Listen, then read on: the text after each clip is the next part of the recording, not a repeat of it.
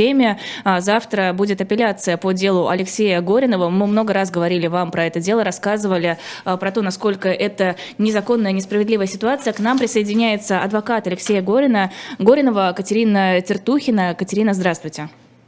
Здравствуйте, доброе, доброе утро. Ну да, будем считать, что доброе, хотя, конечно, добрых утр становится все меньше и меньше. А, скажите, пожалуйста, как Алексей себя сейчас чувствует, потому что неоднократно видели сообщения о том, что его здоровье серьезно ухудшается? Да, я видела Алексея прям буквально в пятницу. Я могу сказать, что ему стало существенно лучше. Благодаря общими усилиями мы добились э, того, что ему была оказана необходимая и положенная ему в рамках СИЗО медицинская помощь. Поэтому сейчас он чувствует себя хорошо, находится в боевом расположении духа, готовится к апелляции, которая у нас будет понедельник. А, как вы готовитесь к апелляции, в принципе, на что рассчитываете? Потому что, мне кажется, веры в справедливый суд не осталось уже давно. А, да, действительно сложно, но э, у нас был первый приговор, который был вынесен в Москве. Это был первый приговор, в котором человек не признал свою вину. И это был первый приговор, по которому было назначено столь суровое наказание в виде 7 лет лишения свободы. Насколько я понимаю, на данный момент вынесено 10 приговоров по э, данной категории дел, и только у Алексея Горинова 7 лет колонии. Второй по жесткости приговор – это 6 месяцев колонии поселения, был вынесен в Тюмени. Поэтому такая статистика дает нам возможность надеяться на изменение приговора, который был вынесен Мещанским районным судом. Поэтому мы ждем от э, апелляции как минимум вынесения оправдательного приговора а как максимум, вернее, как минимум мы ждем хотя бы то, что суд нас услышит и приостановит производство по делу в связи с тем, что направит запрос в Конституционный суд Российской Федерации о соответствии статьи 207.3 Уголовного кодекса Конституции Российской Федерации. В таком случае Алексей должен быть выпущен из-под стражи, а дело должно быть приостановлено. Мы, в общем-то, давно говорим о том, что, на наш взгляд, э, очевидно, что данная статья а, подрывает идеологическое и политическое многообразие, а, которое является основой конституционного строя Российской Федерации, и подавляет свободу мысли и слова. Поэтому мы а, в каждом суде, в каждой инстанции ходатайствуем о том, чтобы суд обратился в Конституционный суд с запросом о конституционности данной статьи. Как думаете, почему именно Алексею решили вынести настолько жесткий приговор? Чем именно он мог э, разозлить, наверное, нашу систему?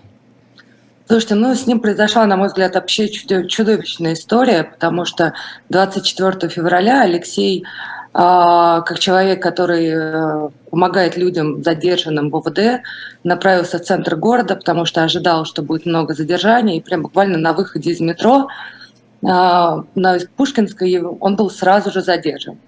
И он находился в спецприемнике вплоть до 11 марта. 11 марта Мосгорсуд признал его арест незаконным и его выпустил.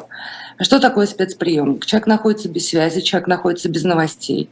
А, вы же помните этот период с 24 февраля по 11 марта. Мы mm-hmm. все там боялись оторваться от телефонов, боялись пропустить что-то важное. Человек не знал ничего.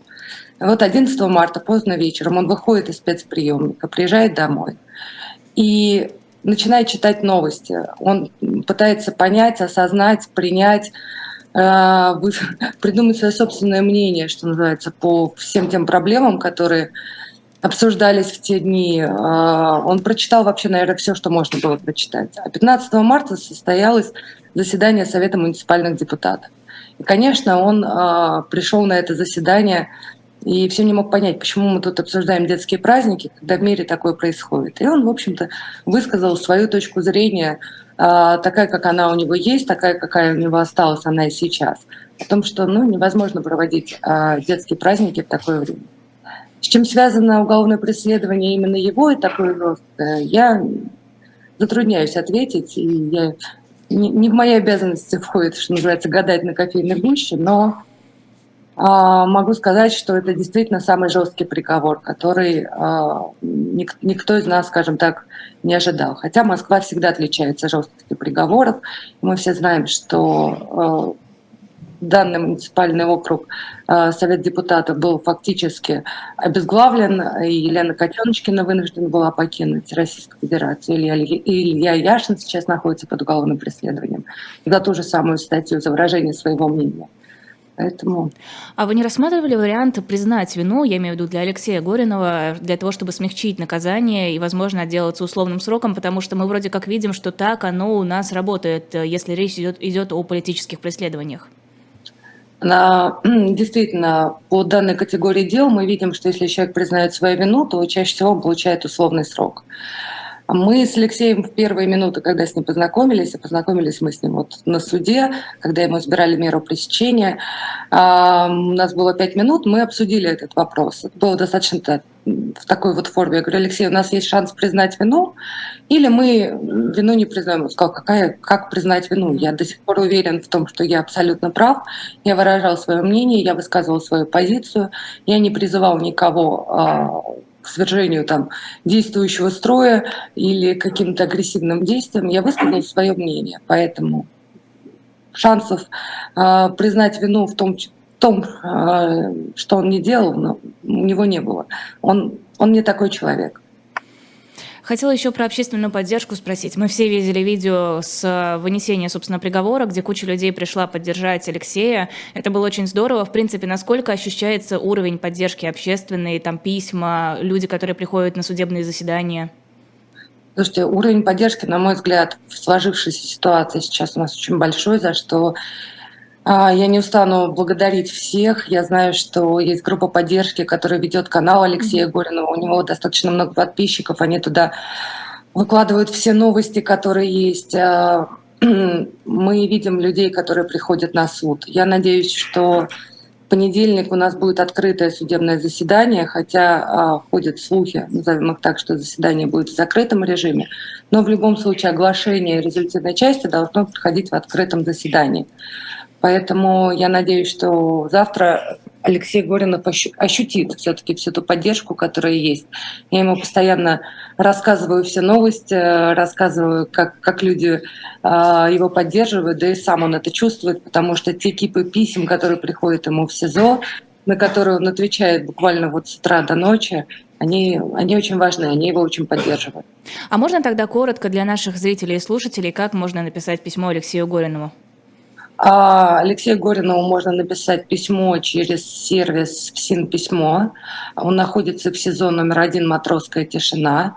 Там есть обязательные поля для заполнения. Горинов Алексей Александрович, 1961 год рождения. По-моему, это все единственное, что можно написать там ставить. А, можно написать письмо почтой, а, отправив а, простой почтой СИЗО «Матросская тишина». Для тех, кто находится не в России, есть сервис Росузника, через который также можно направить письмо. Спасибо огромное. Спасибо.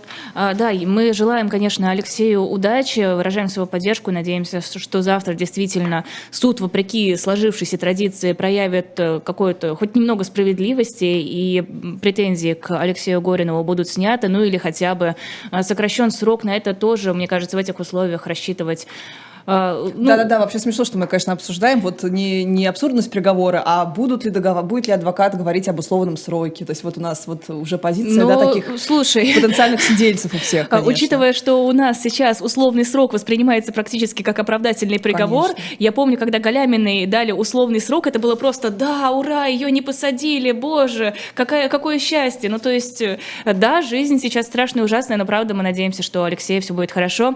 А Катерина Тертухина, спасибо огромное огромное. Очень рада, что Спасибо, Катерина. Всем, кто интересуется, канал называется «Свободу Алексею Горинову». Можно найти его по поиску в Телеграме.